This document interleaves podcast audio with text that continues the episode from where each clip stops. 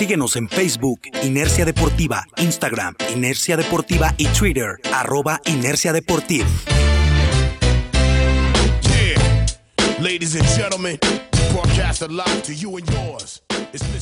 Bueno, pues estamos aquí en el episodio cero. La risa. Desde lo que vamos a estar llevándoles para ustedes mientras es la este off-season.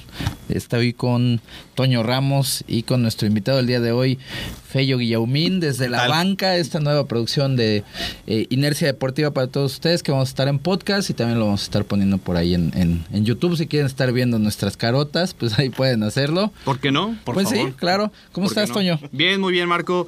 Eh, pues con mucho gusto de poder seguir hablando de fútbol americano, ¿no? Y de otros temas que, que nos apasionan. Terminó la temporada de NFL, pero el fútbol americano sigue, ¿no? Porque tenemos también LFA, muchas noticias de la unificación tan esperada de CONADE y Bionefa, pero por supuesto también hablar de la NFL, que se viene un proceso muy interesante, al menos el que a mí más me gusta, porque es cuando los equipos empiezan a armarse, los prospectos del fútbol americano colegial que vienen con el Scouting Combine, después vendrá la agencia libre, el draft, etcétera, muchas cosas y pues, insisto, aquí es lo, más importante a veces de, del armado de un equipo. Y, aparte que a veces también con, en esta época es donde hacen a los, a los aficionados soñar, ¿no? Piensas que de repente ayer se vivió, eh, perdón, el año pasado se vivía mucho con los Browns, que ya todo el mundo le iba a Cleveland, ¿no? Que se, se armaron un equipazo. y pues qué pasó, pinche decepción, ¿no? Como, como son los Browns.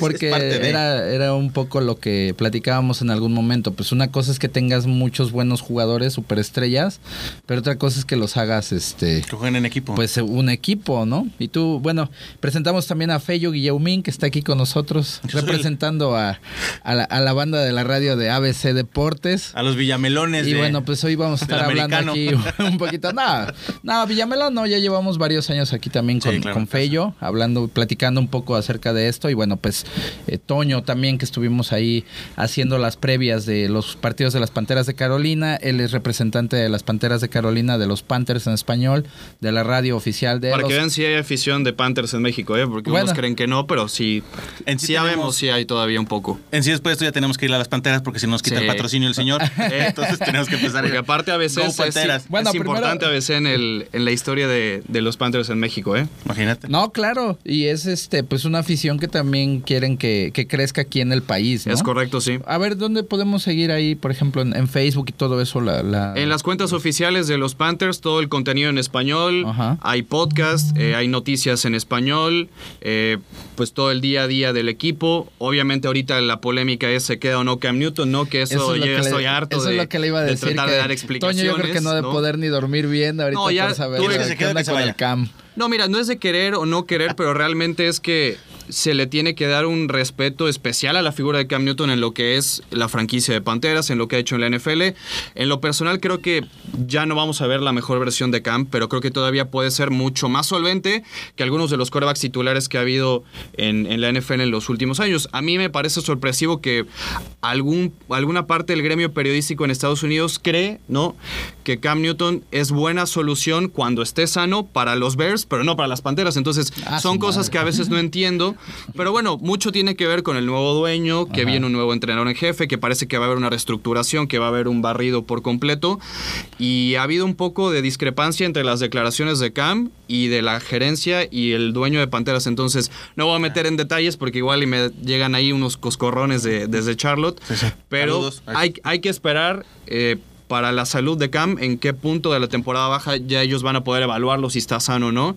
Y aparentemente ahí se tomará una decisión. Yo creo que por lo poco, entre comillas, que es el contrato de Cam Newton de este año, que solamente son 19, 20 millones de dólares que impactan al tope salarial, que tú sabes que para un coreback es muy poco, y para la reestructuración que tiene Panteras, para tantos huecos que tiene que cubrir el equipo, yo creo que no vale la pena desprenderte de una de las posiciones más importantes, que es la de coreback, para poder tapar otros huecos y estás destapando la más importante. Creo que Cam bien podría jugar todo un año, el 2020 con Carolina, tratar de rearmar la defensa y lo que haga falta con, con Matt Rule en, en, la dirección del equipo como el nuevo entrenador en jefe. Y de ahí, pues dependiendo de la salud de Cam, ya verás si para 2021 le das una extensión o no. Creo que lo más sensato para mí es que se quede un año, ver cómo reacciona y seguir con tu reestructura. Oye, pero yo creo que ahí sería eh, bueno, una de las partes que yo creo que debería de reestructurarse y de manera urgente, pues es la línea ofensiva, ¿no?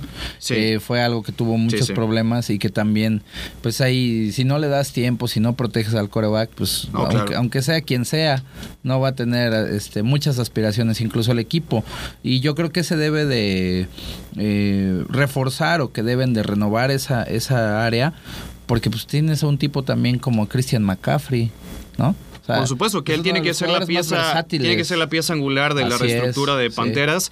También la línea defensiva se tiene que, que reformar muchísimo porque históricamente Panteras fue el peor equipo deteniendo la carrera, ¿no? O sea, Sí, sí. promediaban 123 yardas en contra por partido y tuvieron más de 30 touchdowns en contra por tierra. Aunque Entonces, también, bueno, en, así no en puedes ganar en de, ningún de lado. presión de coreback tenían buenos números, ¿no? Yo, llegó un momento en que estaban Eso como la defensiva número uno presionando el coreback. Pero ¿y qué haces? sí. Por ejemplo, ¿traes jugadores colegiales o te empiezas a buscar en el mercado de agencia libre o en el mercado para reforzarte? Porque tienes poco, Sí. poco varo para poder invertirle, ¿no? Ese es el tema, al menos Carolina en el tope salarial está bastante limitado. Oh.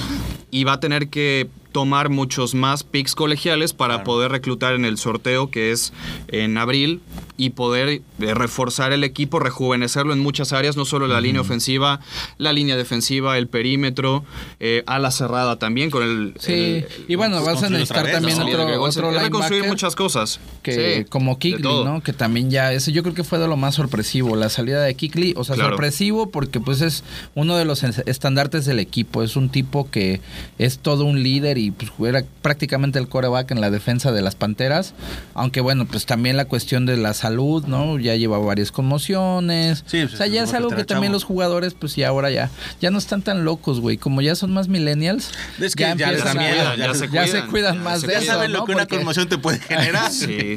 Antes no, güey. Porque, pues sí, antes no manches, o sea, la- incluso las mismas, los recuerdos, ¿no? La anécdota esta de Terrell Davis, ¿no? En Muy el, buena, sí. En el Super Bowl que dice, no, pues yo estaba noqueado, cabrón, yo nada más entré porque me dijeron, entra, pues vamos a hacer un engaño contigo. No y podía ya, ni ¿no? De la migraña que Y- y, tenía, de no todos podía ni ver. así estaba jugando en el, en el Imagínate, campo, ¿no? ¿no? Digo, ya de ahí yo creo que pues tuvo todo lo necesario para, No, para poder cuidarse las migrañas, pero pues finalmente es arriesgarte un montón. Entonces ahora muchos jugadores que también la neta ya se están retirando más jóvenes, Es que están viendo porque previendo esas situaciones a futuro. Fíjate que Exacto. en una de las, este, bueno, en, un- en uno de, lo- de las clínicas que, de las que luego hemos estado en Estados Unidos, eh, eh, vimos a, a Wade Phillips, el coordinador defensivo de, de Broncos, cuando le ganaron a las Panteras, por cierto, el Supertazón. No, no me acuerdo mucho, la verdad. ese año Acuérdate que nos el- pueden quitar el patrocinio. No, re- Ese- no recuerdo mucho ese, ese año precisamente lo, lo vimos en el en la clínica llegó Wade Phillips con el anillote acá pinche anillo así como para No. cortarle ahí el Claro, dedo. sí, sí. Oye, ¿qué Del- del pasó? Super Bowl 50, ¿no? En, lo que, en lugar de decirle dar el beso al Este, anillo, no. no, no, el dedo, que chinga el anillo. Sí, y eh, e iba con uno, no recuerdo si era solamente su amigo o era como su familiar o algo así, un, ya un Su señor amigo. como de, bueno, pues uno Puede nunca ser. sabe, ¿no? Cada quien, ¿no? Ya en una cuestión tan diversa no nos podemos meter Tan en millennial, rollos. tan millennial, Ajá. claro. Pero era un, era un tipo como de unos 60 años quizá y decía que había jugado en los petroleros de Houston. Y era, y, y era de lin- no, y era de dinero. De hecho este Wade Phillips antes de ese que también creo que fue uno o dos años antes llegó con una este una playera que decía se busca se busca trabajo no porque Mm, andaba sí. desempleado de- después creo que de, de que estuvo en Houston precisamente si no mal recuerdo. Y, y llega con eso y de ahí llega el siguiente año a la anécdota, ¿no? Pues que había sido campeón del Super Bowl con los Broncos y que había tenido una defensa súper chida. Entonces te digo, llega con este cuate y era un, un tipo de como 60 años que se ve que había, bueno, decían que había jugado en Houston, que en los petroleros, que era eh, de posición de liniero. No manches, cabrón, estaba bien perro verlo, cómo, cómo caminaba todo encorvado, cómo no tenía ya esa las manos, ¿no? flexibil- También, no, sí. la flexibilidad en las rodillas, güey. O sea, todo y com- este caminando como si fuera un tipo de que les gusta, no sé, de unos, sesen- de, de unos Uno 80. ya de tercera de- edad que ya pero ya en una cuestión ya más. El- y el cuerpo te lo demanda ¿no? y te, te pasa Sí, factura sí, sí, también. sí. Yo recuerdo también algo eh, muy peculiar que a mí me marcó muchísimo cuando estábamos cubriendo el partido de campeonato de la Nacional en ese año que Denver le gana a Carolina el Super Bowl, pero Gymtastic. Ven a este centro Training Fitness y encuentra la mejor disciplina para ponerte en forma. Cardio, pesas, spinning y CrossFit. Gymnastics.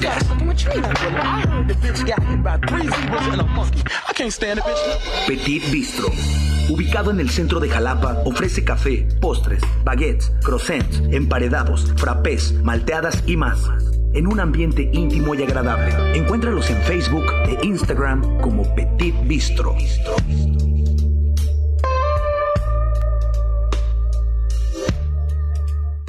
Cuando Panteras gana el campeonato de la Nacional ¿En Charlotte. contra que le- quién fue? Con los Arizona Cardinals que les Ah, pegan ya. un repasón, pero increíble. Le meten casi 50 puntos a un equipo como Arizona que tenía una buena ofensiva, Sí, sí, que sí. estaba Bruce Arians, que tenía sus elementos interesantes. Después del partido, saliendo de, de- de narrar y de la cobertura del juego, vamos bajando por el túnel del Bank of America y nos encontramos adelante nosotros un tipo con una gabardina así impecable, impecable pero iba caminando con una dificultad increíble. Exacto, Era sí. Carson Palmer Ah, de la ah, no madriza que le pusieron en ese partido. El tipo no se podía ni mover, ¿no?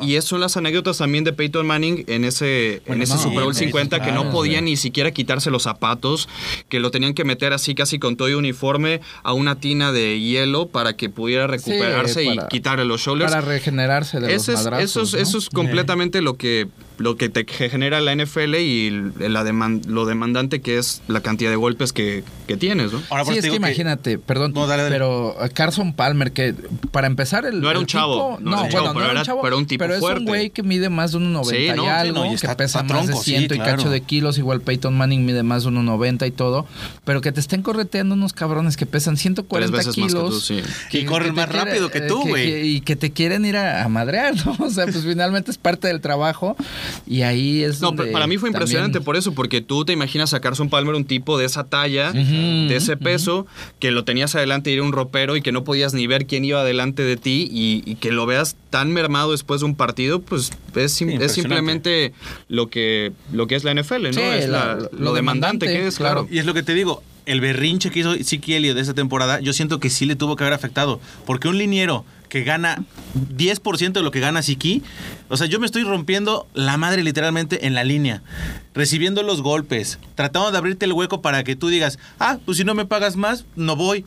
O sea, imagínate, Sí. o sea, si él hace lo- si el liniero hace lo mismo, a él lo corren. Y mira, y yo creo que alguien que le cobró No, factura pero bueno, el, el holdout ajá, a ver. fue a alguien como a Le'Veon Bell.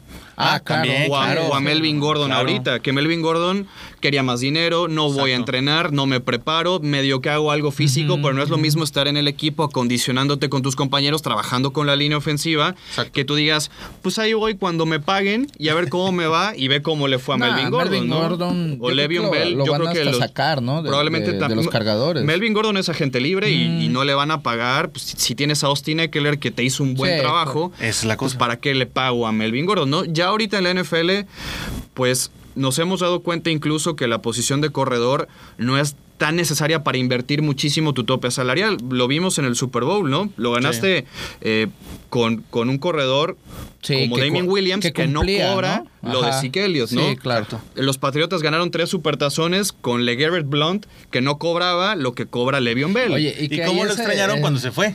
Y Claro. ese, y ese Sí, bueno, Blount así que es fue eso, ¿no? una, una anécdota muy curiosa, ¿no? Que hizo su berrinche en Pittsburgh, se sa- incluso no También, termina el partido. También, sí. Y ahí es, eh, pues es tomar un, un, un arriesgue bastante grande, ¿no? Pero le salió a los Patriotas finalmente, porque se lo llevan y ese año llegan al Super Bowl, Super Bowl y lo ganan, ¿no? Un güey que, pues de antemano había tenido una mala actitud.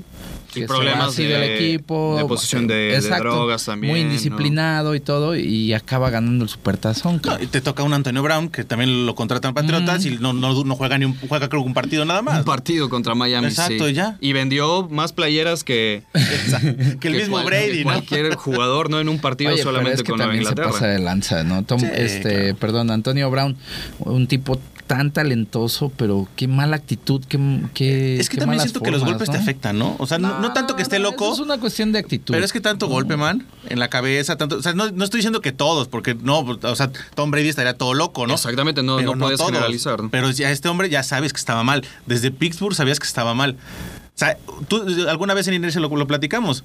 Él, él era el que entrenaba hasta los dedos, ¿no? Que, que Ah, sí, sí, sí, O sea, sí, claro. Era muy Con- disciplinado. con nuestro Maximus, a ver si lo tenemos por acá. que- Algún día. que no ha- no- ya se ha este, hecho muy, muy, Muy ya muy mamón. Ya. Sí, Sí, ya yo no lo últimamente. conozco, pero ya Sí, me no, bueno, pero lo, no, lo no te vamos a traer aquí es- a- es a canal, desde la banca. Ahí está. Sí, vaya, que es el lugar más cómodo, ¿no? La banca o, De la cancha o el sillón, que se güey. siente, sí, claro. Es a donde tú, mira, aquí. Yo los veo, este, péguense, yo aquí de que los veo. No, lo hicieron mal. Sí. No, qué güeyes, ¿no? Me encanta, por eso, por eso soy periodista, man. Yo desde el palco te digo, oye, estás pateando mal la bola, ¿no? No, Desde la banca todos somos entrenadores, ¿no? Así todos, sí, todos sabemos. Entonces, los entrenadores pero de sillón, de lo, la banca, Lo interesante de madre. todo esto de cómo armar un equipo y ahorita que hablamos de la agencia libre es cómo administrar tus recursos para Ah, poder bien. lograr lo que quieres, ¿no? Ajá. No siempre el que gasta más en agencia libre es el equipo que va a estar más cerca de ganar Claro, un Super. Bowl, ¿no? Oye. o el que tiene los mejores picks colegiales. Ahorita, el caso que para mí debería sacarle mucho más jugo, que es el equipo que más tope salarial tiene en cuanto a. a Eso es lo que yo te quiero de- preguntar. ¿Tienes ese dato? Es ¿Cuál es el equipo que tiene más tope salarial y cuál es el que tiene menos? Bueno, para empezar, todos los equipos en teoría parten con el mismo tope salarial, que ahorita con el cada año va a haber un porcentaje de aumento en la NFL paulatinamente y ya va a estar rebasando los 200 millones de dólares por equipo. No es que todos tengan a disposición Creo que por aquí traigo o que eso, de un sí, año este, Yo lo dejé en la hemorragita, casa. ¿Sobró? Sí. Traigo mi black, el traigo viaje. mi black, no sé si sirva esa. del viaje de que te sobró, yo creo que sí, sí te alcanza para un par de jugadores, pero el chiste no es que año con año se te restablezca el tope a los 200 millones, ¿no?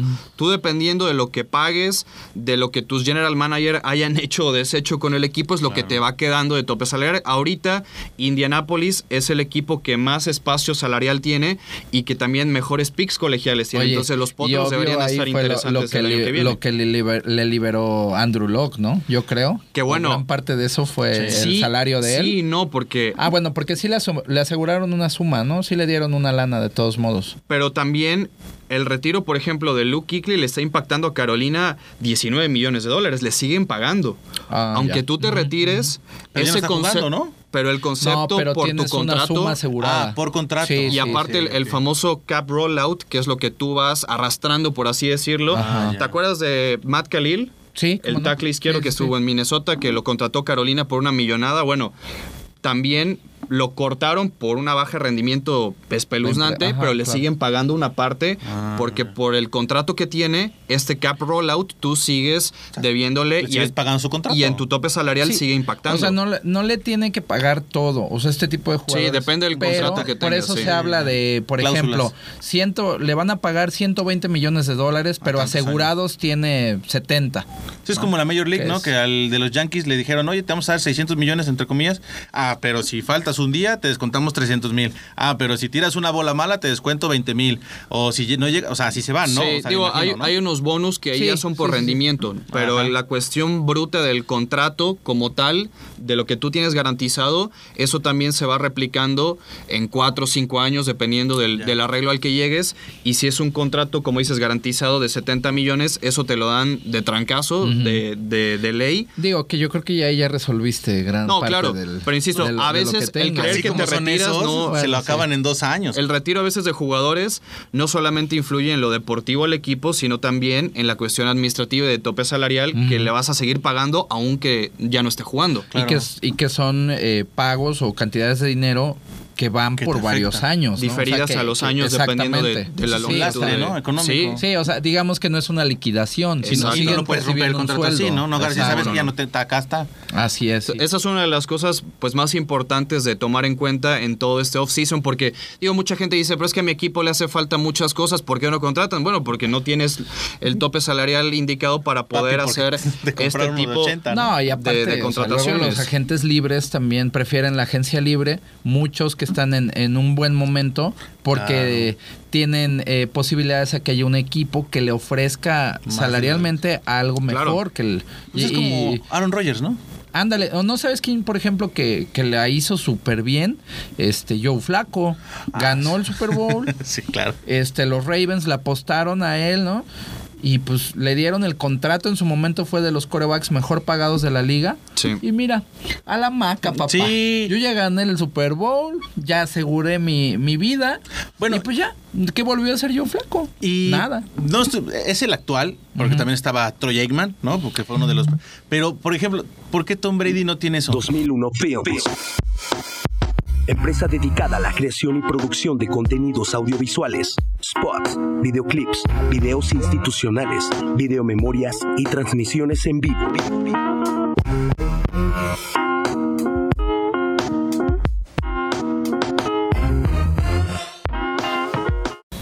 Ya llegó en algún momento de su carrera a cobrar una buena cantidad. Obviamente el mercado en, ese, en esa época no era el de ahorita, ¿no? El que le pagas, por ejemplo, Kirk Cousins eh, le, le pedía 70 millones de dólares garantizados a Minnesota, lo cual se lo pagaron, pero ese no era el mercado hace siete años en donde Tom Brady pudo haber pedido ese tipo de contratos. Todo se va manejando por la situación de mercado para la posición. Oye, Tom perdón. Brady sí llegó a ganar Y- algo así. Y Cousins yo creo que sí lo cumplió, ¿no? Sí valió los Ahorita 70 sí, millones ya después-. No. Después No, de esta claro temporada sí. ya ya. con 70 Claro pararon por lo sí. menos finales, ¿no? Bueno, No, pues él jugaron playoffs. Pero es que mira, si, ya empiezas, pero ya si ya empiezas a ver güey. que Matthew Stafford y Derek Carr están cobrando más de 100 millones Oye, y que Raiders y Lions no hacen nada, pues ya ¿sabes? 70 te sale barato. ¿Sabes? Sí, ¿Te pues, acuerdas es de ese dependiendo del mercado. de un coreback que estuvo en Denver? Creo que Knox o algo así se apellidaba. Que después se fue. No, Brock Osweiler, ¿no? No hablas Creo de Brock que sí. Osweiler, que se fue a Cleveland, No, que estuvo también, también, estuvo en Houston, ¿no? Es ¿O ese Osweiler. ah, Osweiler. Sí, sí, sí. Ese vato hizo Millones. el negocio de su vida. Sin jugar. O sea, sí, es lo que decían, que se, se ¿no? metió Que como Tebow estuvo- 40, 50 Sí, ni millones de dólares. Ya se retiró, ya se aseguró. Y no, o sea, Bueno, estuvo también- tres años en la liga. También se tienen esos mercenarios en el deporte, ¿no? ¿no? obvio, pues ellos son profesionales, es eso, o sea, son profesionales y a donde vaya la Donde te pues, paguen, donde sí, está la lana, lana. pues ¿Tú no lo y se vale. Es que mira, aquí ya la, la cuestión es ah, no sé, es que el pedo de nosotros es que crecimos en una época Muy donde- romántica. muy romántica, Sí, güey, claro. porque estabas acostumbrado a que no manches, ¿cómo cómo ibas a pensar que Troy Aikman iba a acabar en Sí, otro en otro sí. equipo que no fueran los vaqueros, sí. güey? Le dejas de ir a los vaqueros o, lo- o Vaya, o sea, peor, ¿no? Los fans de los Niners, cuando Montana se va a, a Kansas City, o sea, que pues ya venía el cambio generacional, pero sí fue así de no mames, o sea. Sí, no se la perdonan. Sí, Montana era Niner, o bueno, es Niner de, de coraza, ¿no? Sí, sí. Ahora los jugadores tampoco ya no son así, o sea, es, es muy raro ver a Es un que jugador. Claro, que y empiece la- y, termine su carrera en la misma franquicia, el mismo Emmitt Smith, ¿no? O sea, Sí. tuvo que ir a, a Arizona, de ahí regresó a los Vaqueros ya nada más para, pues, este, ahora sí que rendirle el tributo, ¿no? Sí, Lo claro, que aquí, necesitaba ¿no? y ya, cabrón, pero... No, pero como, como dices, o sea, los gerentes generales y los dueños tampoco se tientan el corazón en decir, obviamente la fanaticada es muy importante, Sí, ¿no? Y claro. decir, yo no le quiero quitar este ídolo a mi afición porque igual y no me compra boletos, se me bajan las entradas, Claro. no vendo playeras, Sí, sí. pero ellos al final de cuentas son más conscientes del cambio generacional que le hace falta a su equipo y no se tientan el corazón de decirle a la afición, oye, perdóname, pero si quieres ver a tu equipo campeón, pues quizás ahorita me tengo deshacer de Cam Newton, Ajá. me Claro. tengo que deshacer de Drew Brees. Ese, ese tipo de cosas que son decisiones muy duras porque te echas en contra a la afición. pero cuesta tú la sabes, chamba también. tú sabes que en un par de años Otra puede vez el equipo va a frutos, estar ahí, ¿no? Como los Entonces Niners. Es, es interesante Sí, sí, moverse así. Y ahorita este año que hay tantos mariscos. Yo no recuerdo un año de agencia libre con tantos corebacks de renombre tan importantes para sus equipos que están a punto de cambiar de equipo, ¿no? ¿Cómo? Está el tema de Tom Brady, Tom Brady, está el tema de Drew Ah, Brees. Ah, Tom Brady se va a caer en los Patriotas. Philip Rivers ya se fue de los Sí, ya Chargers. se yo, también, yo creo que, yo también creo que Brady se queda, pero Robert Kraft, el dueño, ya Bueno. dijo, voy a dejar que Brady experimente la agencia libre, que entre al mercado y a ver cuánto le ofrecen. Ya lo declaró Sí, también Robert diciendo, Kraft. sabes y, que y- ya- y acuérdense de la Entonces- foto que puso Tom Brady hace no mucho en, en anuncio su de Hulu. Twitter. Sí, sí, ¿Sí, sí. viste el anuncio Ay. de Hulu? Casi le pego en el chipo, o sea... Parecía Ah, comercial sí de no vi, perfume también. Sale el ¿no? comercial Ajá, y dice, yo con Hulu, no sé qué cosa. Ay, no puede. O sea, puso la foto porque es el inicio del comercial del Super Bowl Nos, de Hulu. nos dio a tole con el Sí, dedo. todo, dice, sí. no, ya sabes, ya sabes. Giselle tuvo que ver algo ahí. ¿Qué te Pues digo? se la sabe, ¿no? Sí, y hace, si Giselle pues, te dice algo, yo creo que le tienes que hacer caso. Oye, Hermano, ya- no le dos modelos. no. Las dos modelos ganan más que él. Y él disfrutando de su vida con ellas. La primera creo que ganaba 500, la otra creo que 600. Y este hombre con sus humildes 200 millones dice, ah, bueno, pues ahí No, mal, ahí- no, ahí tengo para competirle, ¿no? Exacto. Oye, ¿y cuál es el que más broncas tiene de en agencia libre? ¿Broncas de quién? de De- tope salarial. Porque ya dices que Indianapolis tiene así como que Déjame. hay un gran este Ahorita lo checamos bien, pero Ah, Indianapolis sí es el equipo que, que mayor espacio en el tope salarial tiene. Ajá. Y tiene un general manager como Big Ballard que es muy inteligente, que ya también nos dieron una lección de cómo aguantar a tu mariscal de campo lesionado, que creo que Carolina debería comprometerse un poquito más con alguien como Cam Newton, como en su tiempo lo hicieron los potros con Andrew Locke. Al final de cuentas, Andrew Locke ya se termina retirando, pero pues eso es lo que tiene que ser una gerencia, ¿no? Comprometerse con un proyecto, con los jugadores y tratar de lo que hizo muy bien Indianapolis fue darle una muy buena línea ofensiva Claro. a Andrew Locke, Sí, sí, sí. que no solamente fue para Andrew Locke, porque ya con el retiro, Jacoby Brissett vio ese bien, tipo de, fue bien. de frutos de haber reclutado dos buenos tackles, haber reclutado un guardia como Quinton Quentin Nelson, que es lo mejor de la Sí. NFL. Entonces, la gerencia tiene que hacer eso, ¿no? Ponerle las mejores armas a disposición de sus mejores playmakers, de sus mejores elementos, para que las cosas vayan funcionando, pues poco a poco, ¿no? Armar un equipo. Así es. Bueno, ahí fíjate que este, yo creo que también uno de los equipos que tiene que, que ponerse la pila en ese sentido son, bueno, tengo que decir, Son varios. Son los Cowboys. Pero no Sí, puedes ¿no? cortar a nadie porque entonces con el tope salarial, No, ¿a te- quién es que contratas? es- no, ahí viene el problema. Dak tiene que renegociar contrato. Ajá. Eh, a Mari Cooper también y van a pedir más lana porque han tenido buenos años. Y si a Siki le dieron su lana. Eh, no, Exactamente. Siki pues ya te elevó también un montón. Exacto. Entonces ahí sí hay. Y también, ¿sabes qué? También ya viene el cambio. Debe de venir ya, no tardando el cambio generacional de, de la línea ofensiva. Eh, Tyron Smith, el tackle izquierdo, Sí. que pues es una garantía, es un jugadorazo, pero pues lleva dos temporadas que no las juega completas, ¿no? Ya, Ya. se- ya está un poquito más propenso a las lesiones. Eh, pues hay varios jugadores ahí que la neta sí tienen. Se tiene que. No seas triste, que man. hacer No algo. seas triste, tranquilo. Porque, no, no. Se vale no, cambiar de porque, equipo, Porque ¿eh? en No serio. pasa nada. no, es- es que te digo, soy romántico, pues ya no. Ya eres no. romántico, sí, Sí, sí, no, no. De- no creo que me pudiera. Regresaremos cambiar un. Vamos a clonar a Troy Aikman, entonces no te preocupes. En unos 10 añitos.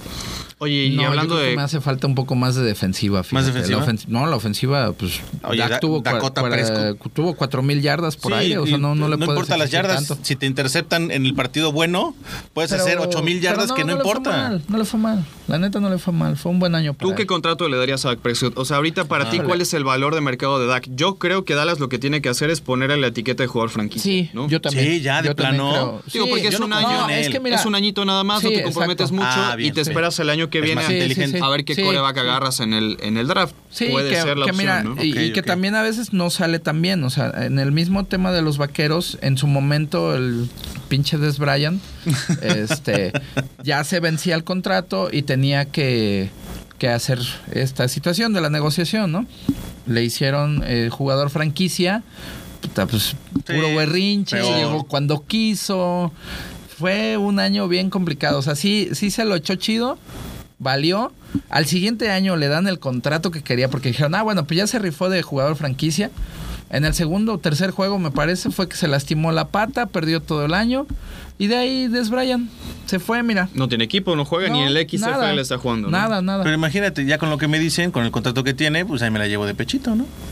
Sí, es- el fútbol problema- arena, me voy al fútbol arena. El problema de la etiqueta de jugador franquicia es que tú también como gerencia tienes que ver a quién se la pones y qué tanta facilidad Claro. de poder extenderle el contrato después con su agente y con él mismo tienes para margen de negociaciones. Le pasó a Pittsburgh, ¿no? ¿Cuántos años no le puso la etiqueta de jugador franquicia a Le'Veon Bell y mira el problema en el que se metió? Lo terminaron canjeando. Entonces, creo que con Dak Prescott no va, a, no va a No. haber tanto drama porque es un tipo que creo que se presta un poco más al diálogo, se ve un poco más, Sí, más eh, accesible Sí. para este tipo de negociaciones y creo que lo más indicado es que le den la etiqueta de jugador franquicia, refuerces el equipo en otras áreas también. Digo, la posición de apoyadores va muy bien, ¿no? Con Leighton Van Der Esch y con Jalen Smith, espera. Sebastian Lee. No, pero En Van Der agencia Esch, libre. el rollo que tiene en el cuello, o sea, es Sí, que también. al parecer también puede ser un factor para que él termine mucho antes su carrera, ¿eh? claro. O sea, que ahí es, es un tema pues muy que se había encontrado, vaya, una pepita de oro con, con Van Der Esch, los vaqueros en, en- en los Oye, y te- linebackers. y el tema pero también- tienen ese, ese problema, ¿no? O sea, El tema de, de Travis Frederick, ¿no? El centro. Exacto, que tuvo una también una condición. problema de salud muy grave, ¿no? Y que ya está regresando a Que jugar. lo perdió todo 2018, él no participó porque es una es una enfermedad degenerativa, está rara. El sistema Ahorita nervioso. no- ajá. Sí, sí, sí. El Sí, sistema nervioso. pero mira, y ahí también es la parte, digo, finalmente estos son negocios, la neta. Sí, ¿no? Claro, Claro, es lana, claro. es lana. Pero bueno, ahí pues, los vaqueros lo aguantaron, lo, lo, pero lo mantuvieron en el equipo eh, para ver su proceso en todo ese año. Y finalmente 2019 sí lo juega, pero pues te das cuenta del Frederick De que, que ya no. era, al que reclutaron, Sí. que era un... Bueno, es un muy buen jugador, un muy buen centro, pero pues, realmente también ese año que estuvo parado. Lo con pierdes, toda ¿no? esta En cuestión, ritmo, sí, en, no, en no fortaleza. manches, sí. Me preguntabas de- del equipo que menos espacio tiene en Ajá. el tope salarial. Los vikingos de Minnesota ahorita están por debajo 12 millones. O sea, van a tener que liberar a algunos jugadores. Ya lo hicieron con Xavier Rhodes, el Ajá, corner. sí. Ya Xavier Rhodes ya no va a estar como esquinero de Minnesota. Entonces, eso le libera un poco Un más de poco. tope salarial. Porque de esto hay que considerar que mínimo 7, 8 millones de golpe, de cajón todos los años, vienen de la camada del draft. Sí. Eh, De ahí, de ahí no pasa, no hay, no hay más dinero que vayas a invertir en todos tus 7 u 8 picks colegiales, tienes que meterle al menos 8 millones. Eso va de cajón todos los años. De ahí después para tratar de reforzarte es que vas a tener que ir cortando jugadores o Sí. reestructurarles el contrato, decirles, ¿sabes qué? Para que no me pegue este año tanto en el tope salarial, te voy a dar bonus, ¿no? Los que tú decías. ok. Si me haces 5 capturas, te voy a dar 2 Sí, claro. millones. Entonces, Sí, sí, sí. eso es dinero que le estás dando y ofreciendo al jugador, pero ese tipo de, de compensaciones no van directamente al tope salarial. Por Entonces, fuera, ¿no? ese Sí, tipo de es un- cosas las tienes que saber ¿no? mover. O sea, es Claro. este decirle a, a tu corredor, ¿no?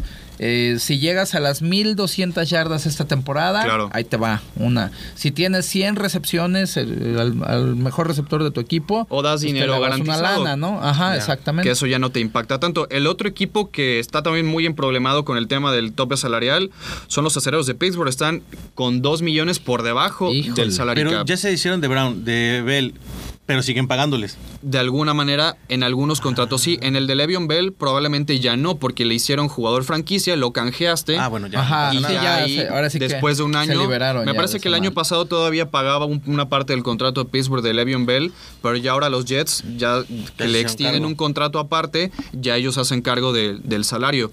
Pero, pero pues ahí Pittsburgh también te estás este, dando cuenta de que hay algo que en la gerencia no lo están haciendo tan bien, que es un buen general manager el que tiene Pittsburgh, pero por este tipo de contratos grandes que llegaste a tener, pues es una bomba de tiempo para cualquier equipo el no administrar bien tus recursos, ¿no? Sí. y draftear bien. Aquí no hay descenso, ¿no? O sea, digo, hablo de como ligas, este, aquí pues tienes como, chance de... como tienes- ligas más, más puñetas. Exacto, ¿no? exacto.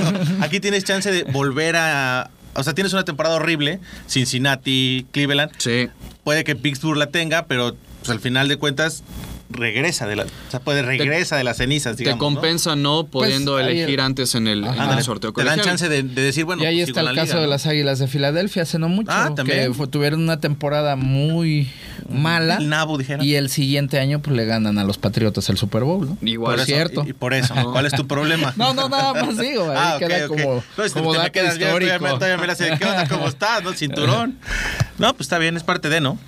Sí, y es parte del sistema que tiene la NFL de poderle dar la oportunidad a los peores equipos de seguir reconstruyendo y darles la oportunidad de reclutar a los mejores jugadores del draft, pero no necesariamente te va a salir la apuesta, ¿no? No, ¿Cuántos claro, picks no. colegiales altísimos de primera ronda dentro de los top 5 hemos visto que terminan siendo un desastre, ¿no? Sí, que Le ha pasado a Detroit, le ha pasado incluso también a Cleveland. ¿Te acuerdas de los cargadores cuando eligieron a Ryan Leaf en Sí, lugar en o- esa camada de... o- o- ¿Quién era? Era uno de los Manning, ¿no? Esa va Eli.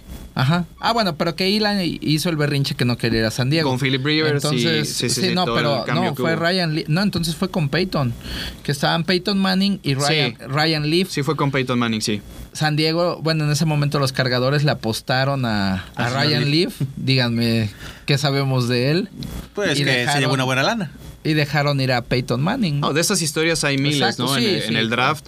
Es muy difícil también tú como scout evaluar y asegurar el éxito de un chavo que vaya a ser una buena transición al profesionalismo y sobre todo que vaya a un contexto y un equipo que tenga un ambiente propenso a que él vaya a poder desarrollar sus facultades. Porque si avientas a Tim Couch a Cleveland de trancazo, Pues, pues... la no- producción, la No, producción. es que este, estamos viendo aquí Mandan a- aquí a distrayendo. productor Gio. No te distraigas, tú sigue, tú que- sigue. ¿cuánto- Concentration. ¿Cuánto llevamos más o menos? Ah, ok, sí, está bien. Tenemos todavía como unos 10 minutos. Ah, pues hay que- díganlo ustedes. Sí, perdón, este, termine no, entonces pero es que eso es culpa de Gio. También ahí si lo quieren, si lo quieren ver un poquito pueden seguirlo en desde la tercera ahí en Instagram, tiene su cuenta. Sí, su cuenta. Un día lo vamos a invitar también, También. para que que nos habla ahí de, lo- de los vatos que se visten de luchadores en, en los estadios. Ahí ¿no? está, ya. Pero Listo. tío, tema, tema de esos de muchos prospectos colegiales que nunca cojaron, va a seguir habiendo toda la vida y que un scout tenga evaluado, por ejemplo, yo creo que este año no podemos negar que Joe Burrow va a ser el pick número uno Sí, del draft, claro. que es un tipo que tiene todas las cualidades para poder ser exitoso, pero yo no sé si en Cincinnati está el mejor contexto para que Burrow Oye, pueda jugar pero fíjate bien. que ahí hay otro ese tema. Y, A ver, y eso es algo que, este, ¿cómo se llama? Que de repente dices, güey, o sea, ¿estás seguro de lo que estás diciendo? Porque mucha No, tú, no, banda. tú. No, no, no. No, porque Joe, Joe. Burrow Sí, dice, dice, no, no mames, pobre Joe Burrow. Va a No, llegar a pobre, Cincinnati, pobre güey. Bueno, ¿no? yo no me iría a Cincinnati, Oye, pero. pues ajá. sí, pero vas a jugar en la NFL, vas a jugar al mejor nivel de fútbol americano, o sea que hasta el güey que es Red, Redshirt o el que solamente juega equipos especiales, o sea, es, es una raza diferente de, so- es de los 60, 70 cabrones Elegidos, que cada ¿no? equipo Pero eligen. Cincinnati. Pues sí, pero no manches, o sea, ahí si la, si la gerencia le ayuda, si le ponen las armas necesarias, o sea, pues no hay que olvidar que con Marvin Lewis Cincinnati jugó finales de conferencia, o sea, con, con un equipo muy competitivo, con una defensiva que es un, eso yo creo que va a ser una ventaja si es que Burrow llega a esa división. Las defensivas de ahí pues son siempre muy, muy, Muy fuertes, físicas, sí. muy fuertes y para que puedas tener este, pues un- una buena, o sea, un buen equipo necesitas eso, una defensiva sólida y que tengas también, bueno, pues veremos o pondremos a prueba a Joe Burrow y el talento que está demostrando que tiene y si le pones dos, tres eh, jugadores que, te, que lo ayuden, pues claro que se puede desarrollar y puede que Cincinnati llegue a ser un equipo protagonista, ¿no? O Sí, sea, ¿Y por qué fue Cincinnati? Nada más ellos dijeron, no, no, eh, son los que tienen la lana. No, Digo, todavía no es comillas, un hecho. Claro, claro, no, entre o sea, todo, en el draft todo puede pasar. Ya. Digo que quién sabe quién lo tendría que, este, cuántas selecciones tendrían que cambiar para No, yo- poder aspirar a llevarse un tipo como Burrow. Yo creo que Cincinnati no Sí. va a canjear su No. pick número uno. ni Es que chiste. Cincinnati Ah, fue el peor récord de toda la liga. Exactamente, sí. Pero si es- quiere Cincinnati. Que es que es el que se prospecta. Eso no Ah. quiere decir que salga. Sí, debería ser, pero no necesariamente, No ¿no? ¿Qué necesariamente. tal te caen las panteras? Pues bien, digo, al final de cuentas, eh, lo que tendría que hacer Carolina, lo que tendría que hacer Carolina o cualquier equipo sería, como dice Marco, hipotecar el resto de tus tres años de, Sí, de draft claro, colegial sí. para poder llegarle al Un precio de montón Cincinnati. de rondas, y, ¿no? y realmente no creo que ningún equipo y sobre todo alguien como Carolina que está en una reestructuración que necesita tantas cosas en, en su roster para poder armar un equipo otra vez competitivo, vaya a hipotecar su futuro para poder llevar al mejor coreback de esta clase que nadie te garantiza que vaya a ser el mejor, claro. ¿no? Pero que tienes por detrás en tu roster muchos más huecos por cubrir, ¿no? Es el tema también con lo de se va o no Cam Newton a coste de desproteger todo tu roster y luego abrir otro hueco muy importante como es el de posición de coreback. Entonces, pues este proceso de reconstrucción se va a hacer a dos, tres años y verás frutos cuando, cuando no sé, pasen cuatro años después. Entonces, Una inversión. hay, que- hay que ser muy inteligentes y es, digo, desde este lado de la banca es muy fácil Desde criticar. la banca, desde mira. la banca, claro. Es muy fácil ¿A poco no criticar y decirle, chido Hasta aquí? firmo, sí. Oye, pero te equivocaste en haber reclutado Sí, a tal jugador, sí. oye, pues que la regó. Uy, pues no ven, puedes hacerlo. Hazlo ¿no? tú, papacito. ¿cómo ves? Acá No, está el lapicero. Exacto. Entonces, ese tipo de cosas son las que sí tiene que cuidar mucho la afición, los periodistas, eh, la gente que critica, Sí, porque no es tan sencillo decir, parece que está cantado, como hemos dicho, que Burrow va a ser un jugadorazo, pero no necesariamente va a tener éxito Y, a- el primer y año. ¿no? aparte otra cosa que hay que tomar en cuenta, insisto, en la NFL está la élite de jugadores de Estados Unidos que produce jugadores de fútbol americano. No, y que el filtro es así, tiene. ¿no? O sea, Exactamente. No, y entonces el nivel de competencia, o sea, los rivales que se va a enfrentar Joe Burrow es del mismo nivel que él, por así decirlo. O sea, todos los defensivos, los 11 defensivos que están allá dentro del campo, tienen ese mismo nivel de, de mucho talento. Y esa es la razón por la que están ahí, ¿no? Entonces, eh, ahí sí hay también ese, esa diferencia que a veces en el colegial sí se nota más, ¿no? Digo que también tiene que ver mucho con el reclutamiento que se hace y todo, pero ahí pues sí los jugadores van a las universidades que, pues, que tienen más renombre, que sus programas son mejores, o sea, tienes como que un, un chance distinto de, finalmente pues ellos nada más se ponen su gorrita de, bueno, a mí me invitaron a estas universidades, yo me voy a tal, ¿no? Sí, bueno. Entonces no es tampoco como, como se maneja en el, en el draft y pues es algo que se debe de tomar mucho en cuenta. El, el nivel de competencia competen- de competencia al que se va a enfrentar Burrow ya en la NFL como profesional es muy distinto al que él eh, tuvo enfrente en el nivel colegial, ¿no? O sea, eso es un Sí, hecho. esto es un proceso, normal. Lo cambiamos por Dak. Híjole, no. Eh, No te cae yo- bien, es güero. No, pero, o sea, no, no, Ahí no en tengo Bac- en nada que Dallas. ver. Acuérdate que aquí vamos a ser muy incluyentes. Ah, ok, ok. Entonces, no, ese, ese rollo. No, yo lo digo pero por los tejanos, no por es- ustedes. Pero, pues, es del sur y es, es de Nueva Orleans, es güero, imagínate. Sí, o bueno, estaba en, estaba en Luciana, ¿no? En- entonces, eh, híjole, pues, ¿a qué tal si es confederado? No puede ser. ¿No? ¿O qué tal si es. ¿qué tal si es de los WASP? De los- ¿No? Imagínate. Bueno, pero Es ya mejor, también no, tú pides perfección, man. Bueno, Con pero que- ya con que mejor- complete los mira, pases. Vamos a dejar, así vamos a seguir platicando aquí desde la banca, pero ahora vamos a, a irnos ya al, ya hablamos un poco mucho de, de la situación de la este, agencia libre en Estados Unidos, pero bueno, pues también ya aquí porque Gio también nos está carrereando. Está chocado ya. Sí, ya vamos a tener que hablar con él muy seriamente. Ni porque le traje su torta, Sí, señor. hombre, Para- ni porque le trajeron las papas esas. Sí, eso es- este, bueno, es que, ¿sabes que Ya se lo puso de malas. Los pepinos esos así como medios insípidos que vi que se estaba comiendo. No se veían muy acá. La risa era falsa.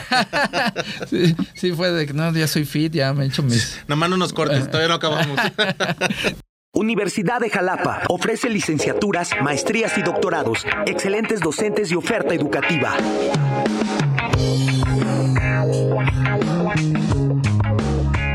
Este, no, bueno, empezó también la LFA, la Liga Profesional de Fútbol Americano, que, bueno, pues es un proyecto que ya lleva ¿Hay tope salarial? varias temporadas. Sí, también Sí. otro tipo de, Eh, y de bueno, concepto, también pero sí. eso es algo que han traído de, de- de la NFL, ¿no? También hacer esta cuestión del draft.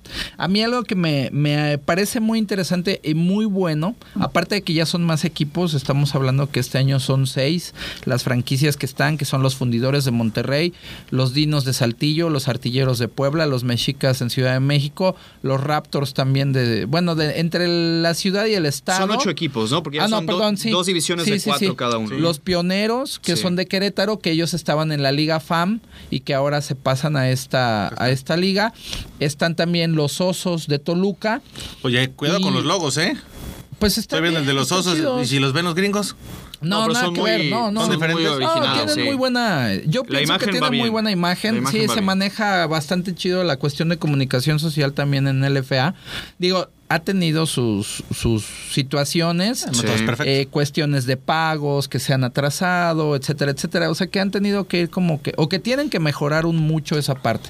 Pero finalmente yo creo que es una, un muy buen intento. Llevan ya más de cinco temporadas haciéndolo, que la verdad no es fácil, que también es algo que de repente hemos platicado tanto con Fello como con, con Toño, eh, de que pues llegas y haces el eventazo, ¿no? Haces la Superliga un año y al otro año haces, no, güey, yo ya no quiero hacer ni madre. mucha gastadera, Ahí estuvo. sí, sí. Eh, y ellos no, o sea, finalmente han tenido este proceso, le han puesto eh, pues algunos plus a la liga, como es el ir a la, a la liga canadiense, canadiense de fútbol americano, o sea, firman ese, Ese convenio. vínculo es bueno. Sí, Sí. súper chido, porque pues hay muchos jugadores mexicanos que la verdad tienen, aparte de la talla, pues se tiene, o sea, en cuestión de técnica, táctica, se ha avanzado muchísimo, pues se, trabajan generalmente con todos esos esquemas, entonces ellos también ya, ya hay una primera generación de chavos que fueron hacia allá, que por ejemplo este receptor Billy Villalobos que estuvo en Mexicas, que vino incluso aquí a Jalapa a hacer un camp también hace un, un par de temporadas que estuvimos platicando con él y que también ya fue a Canadá y demuestran también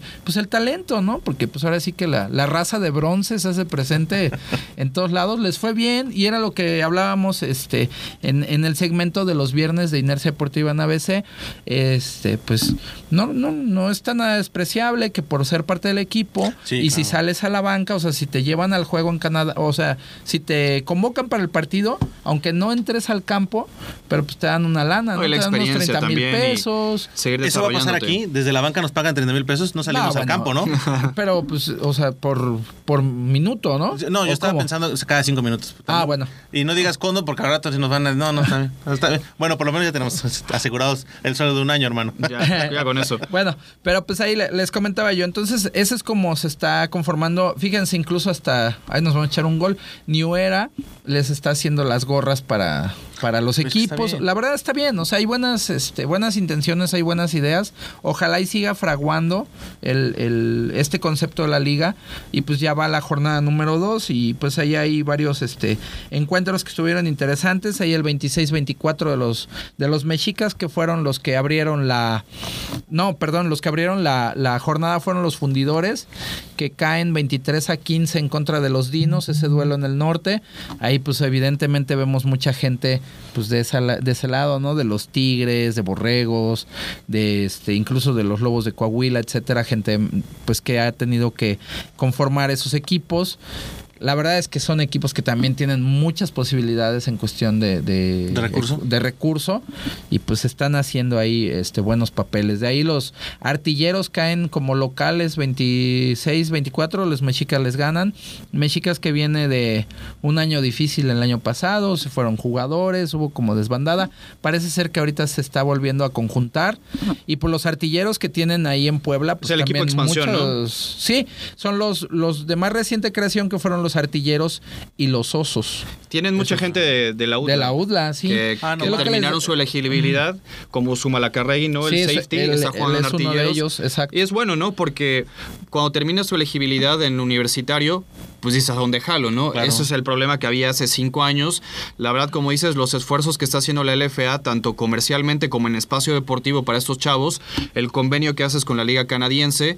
Lo bueno aquí es que sí están respetando mucho el jugador mexicano, aunque ya hay permiso de tener tres extranjeros. No, desde que Eso inició. eso está ¿eh? bien, que se Sí, mantenga así. ¿Y de dónde sacan esos extranjeros? De la liga banda, también, de la liga que- canadiense o de ajá, algunos ah, jugadores sí, que tú contactas en Estados Unidos, ¿no? Pero eso no desmotiva Es porque que- al extranjero no, sí le no, van a pagar. No, obvio, a todos Pero les les tienen que pagar. igual, ¿no? Tiene que ser muy equitativo. Ahí la cuestión es que, por ejemplo, vamos a la al, al rollo del recurso, ¿no? Exacto. Este, fundido, no me acuerdo si fue Fundidores o los Dinos de Saltillo, trajeron a Chad Johnson para, Para un partido. Para y un le partido. pagaron a Chad Johnson para que se equipara y estuviera Sí, ahí. sí, sí. ¿No? ¿Y jugó?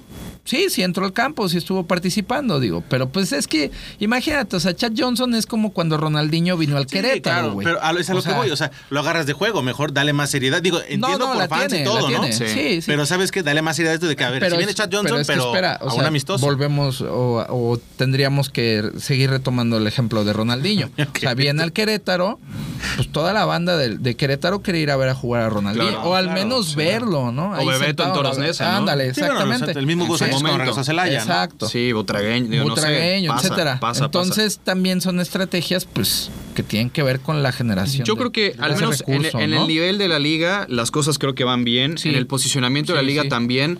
Creo que le hace falta tener más cobertura en medios nacionales. A mí, te voy a decir algo, Ajá. se me hace una falta de respeto que cadenas nacionales deportivas estén pasando resúmenes de XFL y no de LFA.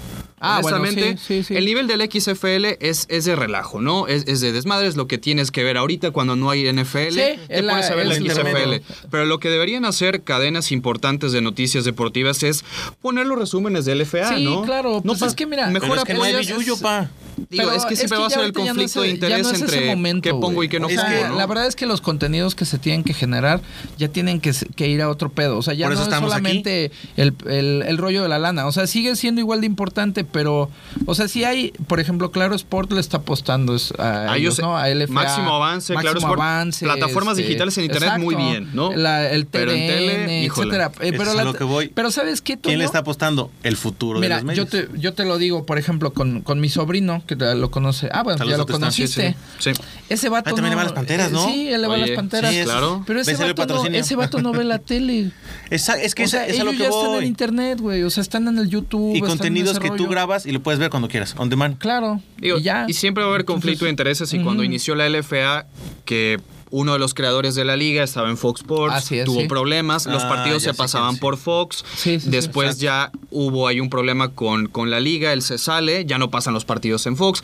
Entonces, creo que ese tipo de esfuerzos sí se tienen que seguir haciendo para no solamente tener los espacios deportivos, sino seguirle dando cobertura y la importancia. Insisto, se me parece una tontería que pases partidos de XFL Sí. o los resúmenes y que no apoyes a una liga mexicana que hay aquí que necesita ese impulso, necesita un poquito de esos espacios nacionales para que la gente lo siga tomando en consideración. Por ejemplo, que Artilleros esté jugando en el estadio de la UAP es muy bueno. Claro, Es un buen sí, estadio, sí. ¿no? Sí, sí, y, sí. y tienes un aforo que poco a poco lo tienes que ir metiendo. Obviamente por tradición la gente puede decir, pues yo voy mejor a ver a los aztecas que artilleros. Es normal. Por Pero por identidad, tradición, pero por poco a poco Es que, lo vas jalando, eh, ¿no? pues, si jalas a es- chavos de la UTLA, artilleros, Exactamente. pues los van a seguir Sí, viendo pues, al, si- al si- estadio, es si normal. tienes al, al líder tacleador de todos los tiempos de, de Conadep, que es precisamente este Sumalacarregui, y que es un chavo que aparte es, es un personaje. Es un personaje, ¿no? claro. O sea, que es un jugadorazo. Muy buen elemento, Eso sí. sí. Pero pues, por ejemplo, él se pierde la final de en contra de Borregos Monterrey por estar subiendo a sus redes sociales que este Borregos Tec Puebla eran sus perras y Sí, que sí, sí. eh, todo Y- que sabes no- que no- tuvo que pasar pues hasta la de- universidad tuvo que haber tuvo que dar un comunicado ofreciendo una disculpa al campus Puebla no y él También eso, por tuvo favor, que haber ¿por qué no sean cesado. pero pero es que es parte de o sea, En el yo no- campo yo se digo que está bien sí pero en el campo y Ah, y afuera no ya sé no se o sea, vale. es, es que es él es parte de un equipo universitario o sea no hay que verlo Lo de cuenta. institucional lo veo, sí pero- Ent- pero ya ahorita bueno estamos hablando de una cuestión profesional y entonces es bueno vi- yo vi a Sumalacarregui cuando era jugador de los Aztecas y ahorita puedo seguirlo viendo que eso es algo Claro. que yo creo que es muy bueno y que le Sí. está dando ese plus a la liga cada vez más son los chavos que terminando su liga mayor dan ese salto al pro sin necesidad de estar uno o dos años parados Exacto. entonces esto que le está eh, le está trayendo al, parti- al este perdón a la liga, pues lo está haciendo una liga por, para empezar, que eso es algo que, que lo platicábamos y que se criticaba un poquito en las primeras dos temporadas, que sí se veía buen nivel, se veían buenos sistemas, pero se veían lentos. ¿Por Pues es qué? que Porque eran empezando. jugadores que estaban parados, o sea, que sí jugaban tocho, que sí estaban jugando arena, etcétera, pero ahorita el nivel y la velocidad que ves en la mayoría, no en todos, pero en la mayoría porque hay jugadores más veteranos, es un poco más, o sea, el, el juego es más veloz, o sea, es más rápido y eso también obviamente genera más espectáculo, ¿no? Y es que eso es la cosa, cuando vas a- tú vas a tener en televisión este tipo de partidos cuando también dejemos de ser un poco malinchistas. Porque Claro, ¿no? Claro, es, que es, sí, sí. americano, ya está. Es lo que yo te digo, claro. O sea, la XFL, honestamente, no es O sea, muy que agradable. Es, una ¿no? liga de desmadre. O sea, sigue sí, siendo americana. o sea, es un genera- producto. Genera lana. Es un producto que, la gente va a seguir viendo. ¿Por qué? Porque es americana. No necesariamente es mejor. Ve lo que le pasó a la AAF. Se- sí, se- ¿no? Fue un año en la liga de experimento que hubo en Pues, Estados Unidos y tronó. y- y la terminó, la ¿no? XFL O sea, creo que ha, ha incluido cosas interesantes, ¿no? Lo del kickoff, algunas reglas, ¿Sabes lo de lo las conversiones. interesante? Que a lo no tienen ideas malas. No tiene ideas malas la XFL. Y allá en Estados Unidos se ha de consumir bastante bien y los estadios se llenan y tienen buena capacidad. Pero insisto, aquí, pues dale un poquito de espacio al, al contenido, A lo tuyo, a lo los local. atletas mexicanos, a lo deporte eh, local y, y- y- y nacional. Por ejemplo, todo este tipo de ligas nacieron porque la NFL Europa desapareció. Desapareció. La NFL Europa Y- era un y- semillero increíble de y talento. esa es una necesidad. O sea, surge Sí. también como una necesidad. Por eso Canadá hace, por eso ¿no? México hace liga, Sí, por eso sí, la sí. XFL. Hay un montonal, como hemos hablado del filtro y este embudo que hay para llegar a la NFL, pues ni modo que dejes parado a miles de deportistas que ya no pueden jugar fútbol Sí, americano claro. nunca más. Pues para eso aparecen este tipo de ligas y seguir pues esperando, ¿no? Que veas a algún mexicano en algún momento, pero realmente, digo, mexicano que estudió, que jugó aquí, que se formó como Pruneda, como otro tipo, como Cantú, como ese tipo Sí, de sí, sí. jugadores, que los veas en un momento en la NFL con una buena oportunidad, lo que pasó con, con los mexicanos que fueron a NFL Europa, con Hugo Lira, con, con Marco Martos, Marco etcétera, ¿no? Ese tipo camada, de ligas ¿no? Con, semilleras, pues son este, muy buenas. Negro Ruiz, Te puedes acercar también a ellos. Y Sí, decirles, oigan, abandérame la liga, ¿no? Sí, Sí, eh, que- hay que- que- todos tienen que apoyar, todos hay que sumar en. Bueno, en eso, ¿no? Pruneda, por ejemplo, está jugando en, en Querétaro, en Los Pioneros. Ah. Y es, es uno de los jugadores más El veteranos. Tyson jugó en Mexicas. Sí, y después creo que Por también ejemplo. estuvo en Los Osos. No recuerdo ahorita si, si está todavía o estuvo. Pero pues bueno, ahí el, esta, lo bueno de esta liga es que sigue creciendo. Ojalá y vaya como que Sí. en ese, en ese sí. ritmo. Y bueno, pues ya vamos a ir cerrando este, este primer podcast. Ahí nada más para platicar de manera breve, porque pues todavía, hay- antes de que se nos olvide, hoy es cumpleaños. Bueno, ya depende cuánto, cuándo lo vean o lo escuchen, pero 17 de febrero es cumpleaños ni más ni menos que del príncipe de la canción. Rápidamente díganme dos de sus canciones favoritas del príncipe. O de las que no pueden faltar para esas noches de bohemia, de, de, de desamor. La del triste, Sí. 40 y 20. Ah, 40 y 20, mira. Eh, Digo, Gavilano Paloma esa no va a faltar nunca, ¿no? Pero creo que hay, hay mejores Sí, canciones, ¿no? sí, sí. Que la- las que son de Preso es cajón, bueno también. hay unas que atrás dices, oye, este también detenía, ¿eh?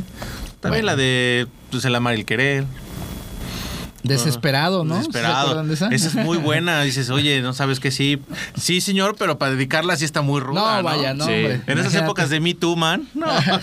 te generas dos que tres demanditas, pa. Pero bueno, pues ahí un, un- ahora sí que un saludo hasta el cielo, al Hasta el príncipe cielo, de la canción que ya se nos adelantó. rey. Y bueno, pues ahí eh, finalmente y no menos importante, la ONEFA y CONADEIP finalmente anuncian ese ansiado, este, ¿cómo se llama? Unificación, Pues ¿no? esa ansiada uni- unificación. Tenía más de 10 años que no se iba- que no se veían partidos como los que vamos a estar viendo este año. Eh, el, el clásico regio en temporada regular, ¿no? Tigres Tigres, eh, Borregos Monterrey, vamos a volver a ver, a, pues por ejemplo, el Tec Toluca enfrentando a los Pumas o a las Águilas Blancas en temporada regular, Burros Blancos contra la UDLA, o sea, juegos muy, muy interesantes. Se va a hacer una liga nuevamente muy competitiva, 14 equipos en esta división eh, de los grandes, por así decirlo, todos los tecnológicos de Monterrey, a excepción del Tec Querétaro, estarán por ahí en actividades. También equipos norteños, que ya la conferencia nacional se estructura también un poquito más eh, con base en eso. Eh, se hace la, división, ahora sí que la división más hacia el norte, donde estará eh, los Potros de Ciudad Obregón, estará el Tec de, perdón, este, el Cetis de Mexicali, estarán los Cimarrones de la UABC de Tijuana, Coahuila, los Lobos de Coahuila, los Correcaminos de Tamaulipas, pues realmente suena bastante interesante, ¿no? En, el, en, en la otra división o la otra conferencia de la Nacional, pues estará más los equipos centro-sur, hablando por ahí de Anáhuac Querétaro, Anáhuac Cancún, eh, un nuevo equipo de la Universidad Latinoamericana en Celaya, Ah, este, los halcones de la UB también estarán ahí, los lobos WAP, Tecos de Guadalajara, Leones Negros también. Entonces se espera Es un una muy unificación año. muy pareja, ¿no? Sí. Porque teníamos el miedo de que fuera muy desequilibrado, no el Que- acomodo de las que divisiones. lo va a hacer, las- ¿sabes por qué? Un los poco. grupos. Eh, a, a Conadeip se le permite o se le va a permitir que sigan teniendo 70 becas disponibles. Pero es Entonces, que, 70 becas te estás hablando hermano, la UV lo puede hacer prácticamente de tres equipos. Híjole, es que Hay son mucho chavo que se, es que tú platicas con los chavos y los chavos se quieren quedar en su casa. Ah, claro, sí. si les dices, sí, ¿sabes sí, qué? sí. Te- Es universidad, no es privada, no te voy a pagar, no te- pero sabes que tienes el espacio para que te quedes acá con... Tienes un equipo, o sea, ¿cuántos no son veracruzanos en, los, en diferentes Sí, grupos? en, varios. O sea, somos semillero de jugadores de todos lados. Muchísimos. Sí, sí. ¿Por qué no damos esa oportunidad? Tampoco se la vamos a regalar. Tiene que ser un gran jugador para que se quede. Porque a ti tampoco te va a servir como equipo que tengas al fiestero de la semana, ¿no? O sea, a ese no le Eh, des esas beca, son ¿no? las cosas que tienes que trabajar. Finalmente, es cosa dentro del dentro del equipo es- son partes que deben de estar. O sea, imagínate, eh, yo creo que si un chavo presentes y pendientes. ¿no? sin broncas te dice, sabes que estoy en Monterrey, pero lejos de mis papás, quiero jugar en la V, puedo. Si te dicen, sabes que eres el mejor, tienes buen promedio, vas, ah, lo tienes jugando acá. Claro. Sí, son los, las cosas que tienes que ir sabiendo manejar, pero lo importante que era el paso que lo dio el rector de la Universidad Autónoma de Nuevo Sí, León, que es- fue el primero. ¿Sabes ¿no? Siempre No, de ahí mira, partió verdad es todo que y qué bueno que hay ya se unificó Hay todo. que ver a, a ese señor el trabajo que hace. Que nos haga Sí, una conferencia, verdad, ¿no? Para que nos Sí, explique para cómo le todos hace. Los, para todos los deportes, no nada más para el fútbol, pero especialmente con el fútbol americano, es, ves al rector, o sea, es impresionante verlo, ¿no? Viaja con el equipo, va a verlos a los entrenamientos, está muy cerca de todo, Pues que cuida la de toda inversión, su pa. gente. Pues es que así debe de ser, o sea, tú lo estás diciendo, el cultu la- o sea, la cultura y el deporte también son una inversión, es una inversión muy importante. ¿no? Y por estar entre los grandes. Y yo creo que esta sí. temporada se queda allá en Monterrey. Yo creo que sí, mira, pues de entrada, los dos favoritos tienen que ser Burros Blancos, que son los campeones de UNEFA, y Borregos Monterrey, que son los campeones de CONADIP. Ahí están los, los favoritos de entrada. Pero no puedes dejar a Y va, y va, sí, no, los Tigres obviamente pues tienen un programa también muy importante, pero pues no hay que desestimar lo que pueda hacer Toluca, las mismas Águilas Blancas, los Pumas. UNAM que tiene que resurgir, Sí, ¿no? tiene que resurgir, sí, Sí. o sea, hay, hay muchas cosas que, que se van a estar viendo muy, muy interesantes. Pero qué partidazos vamos a Sí, tener. ¿no? Empieza y, y qué bueno, 11 porque de ¿sabes septiembre qué? la temporada. Así 11 es. de septiembre. Y van a ser más de nueve partidos. Y va a haber Está este cuartos, semis y final, ¿no? O sea, sí se espera realmente Atractivo. un buen año, un gran año y esto va a hacer también que más gente vaya a los estadios. O sea, hablando sobre esta cuestión de, De la identidad, ¿no? De la Que este año lo vimos que haya muchísimo. promoción, que haya más medios cubriendo, o sea, es claro que va a haber más gente interesada en ver este no sé, Borregos Monterrey Pumas en, en CU, ¿no? Claro, que tiene muchísimo claro. tiempo, con el nivel que tienen los, los equipos, etcétera, pues va a haber más medios, va a haber más gente involucrada y pues eso se va a ver eh, pues ya hecho, o sea, se, se va a ver reflejado en que más gente también esté conociendo el deporte, o sea, abonando a eso, ¿no? Y bueno, pues ya cerrando, le decía yo a Toño que también vamos a platicar un poquito de un momento de un momento del deporte que nos acordemos así muy bueno. Yo le- les traigo el primero. Ah, bueno, bueno, sí, porque yo me quedé así Sí, de- sí. Sí, sí, yo lo sé. Cuando Mohamed subió la... Yo me acuerdo mucho, tengo muy presente el partido de Barry Sanders cuando rompe las 2000 yardas, una semana 17, en contra de los Jets de Nueva York, que llegaban como una de las mejores defensivas de, la NFL contra la carrera en ese, en ese momento. El partido es en, en Detroit, está, estaba jugando de local los Leones, y me acuerdo que siempre hacían mucho la toma a unas, unas personas que tenían ahí este, como el contador, ¿no? De las yardas que iba haciendo y cuántas le faltaban para llegar a las 2000 yardas. Ese momento lo recuerdo mucho por dónde lo estaba yo viendo. Me acuerdo que lo vi con mi papá ese partido. Y también se, se llena de dramatismo porque hay una jugada en la que un linebacker de los Jets, ahorita no recuerdo su nombre, pero baja a taclear precisamente a Barry Sanders, baja mucho la cabeza, se pega con la, con la parte de la coronilla, lo que ahora sería La un mollera. targeting. Y entonces lo tienen que sacar así en camilla, ya sabes, y después sale con una pues, con unos tubos aquí de que había quedado todo este lesionado impresionantemente, ¿no? Un poco como el, el golpe o, o lo que le pasó a, a Fraser, el de los el de Pittsburgh, que también ya ves que tuvo broncas hasta para la A, Ryan. Shazier. no, sí. Shazier, Ryan sí, Shazier, perdón. sí, sí, el linebacker. Sí, algo así, pero estamos hablando que ese, ese juego del que les hablo fue en 1998, me parece, por ahí, y que fue la última, una de las últimas temporadas de Barry Sanders. No, pues sí, es uno de los momentos que tengo ahí súper presente. Y mire, yo curiosamente eh, también traía algo de, Ah, bueno, de los dale, Leones dale. de Detroit, Ah, porque mira. parece que es un Mira, equipo que hace jugadores y- de garbanzos y no- de a y libra no- y, y no nos pegan. pusimos de acuerdo, ¿eh? No, no, no. Yo me vengo enterando que hay que hacer eso. Yo, uno de los jugadores que más disfruté ver era Calvin Johnson. Ah, sí. Ah, Calvin Johnson. Megatron, sí, claro. un receptor que era dominante cada partido. Hay un juego que igual a ti no te va a gustar, que lo recuerde mucho, pero cuando... en cuando un playoff contra los vaqueros. no, no, no, fue la, ulti- fue última semana de temporada regular en 2012, 2013, no recuerdo bien el año, pero Calvin Johnson tuvo 320 yardas, ¿no?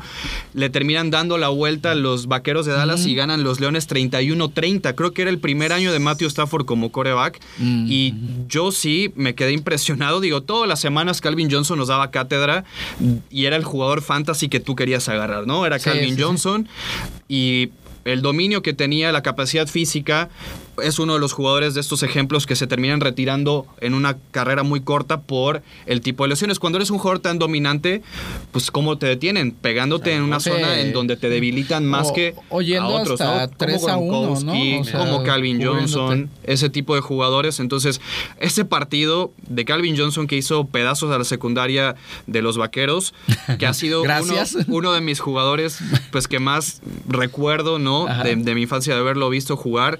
Es, es uno de los momentos que traía y te digo, curiosamente, Sí, pues Detroit sí, parece sí. que es el equipo que solamente saca jugadorazos, pero que no le dan compañeros para que puedas armar un equipo campeón de Super Bowl. Barry Sanders y Calvin Johnson yo en épocas eso- diferentes. Eso no lo vamos a ver en muchísimo tiempo. Pero bueno, pues así terminamos este episodio número cero. Esperemos que, que nos sigan acompañando para los que vienen. Disculpen el tiradero, ¿verdad? Sí, claro. Fello, gracias por haber estado No, ahí con nosotros en, en el cero. Toño, nos No, hombre, vamos. gracias. Y bueno, pues ahí no- síganos en redes sociales, en Twitter, Facebook e Instagram, Inercia Deportiva. Gracias también a, a Gio que nos estuvo produciendo. En los controles. Y bueno, perdón, como estamos desde la banca, pues no hay ni cortinillas, no hay nada, se va así todo. Ni agüitas, ¿no? No, Pues estamos ya, en la otra. banca. Perdón. Clínica Dental CAR especialistas en la extracción de terceros molares, además de ayudarte a tener una buena salud bucal con profilaxis, resinas y blanqueamiento dental. Síguelos en sus redes sociales, Clínica Dental CAT, Jalapa.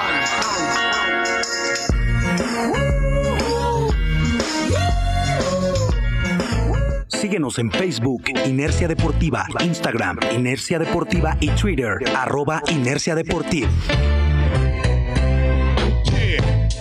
ladies and gentlemen. Broadcast a lot to you and yours. It's Mr. X to the Z exhibit. Yeah.